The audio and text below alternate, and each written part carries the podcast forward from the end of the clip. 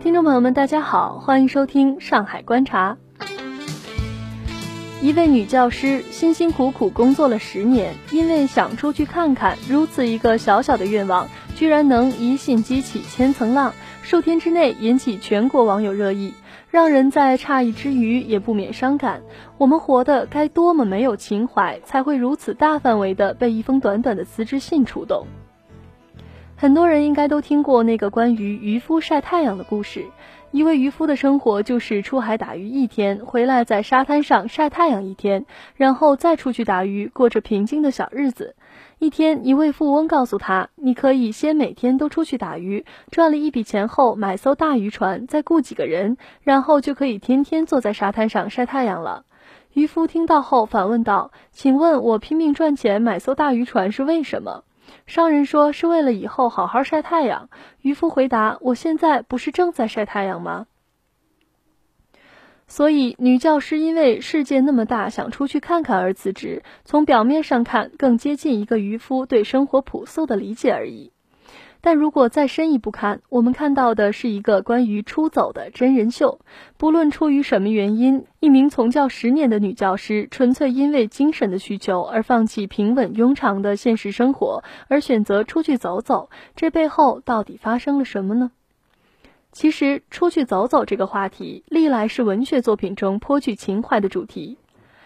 娜拉可能是出走中最有名的一个女性，在这部易卜生最杰出的作品中，女主角娜拉离开令人羡慕的婚姻和家庭，用出去抗争着那个时代中社会对于女性角色不公平的定位。如果说娜拉过于戏剧化的话，那么诺贝尔奖获奖者作品《天黑前的夏天》则讲述了一个中年女性在日复一日的生活中突然打破常规，走出规范生活，经历了一场细碎却又剧烈的情感变化和心理体验的故事。那天，书中的女主角如往常一样料理着家务，丈夫和女儿都忙着做自己的暑期计划。但是，这个又像是你，也像是我的普通女人，却在这天给家里留下了一封辞职信。平淡的语言背后，写满的却是人生最大的困惑和怅然若失。在我的日常生活中，我究竟是谁？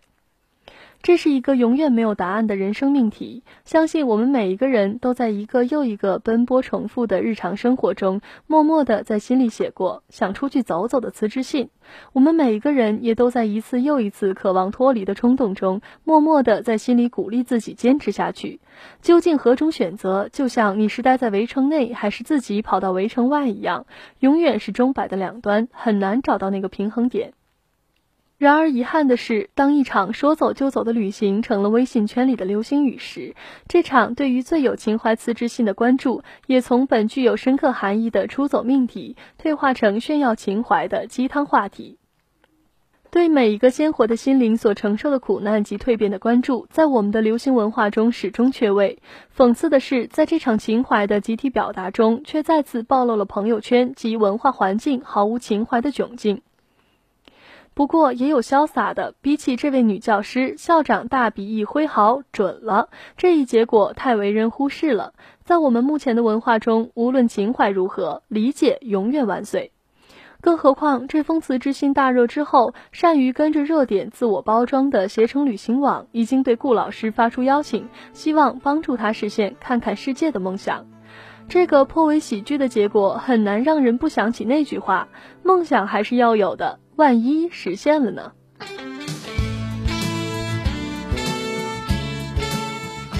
好了，以上就是本期节目的全部内容。本节目由蜻蜓 FM 与上海观察联合制作，感谢您的收听，我们下期再见。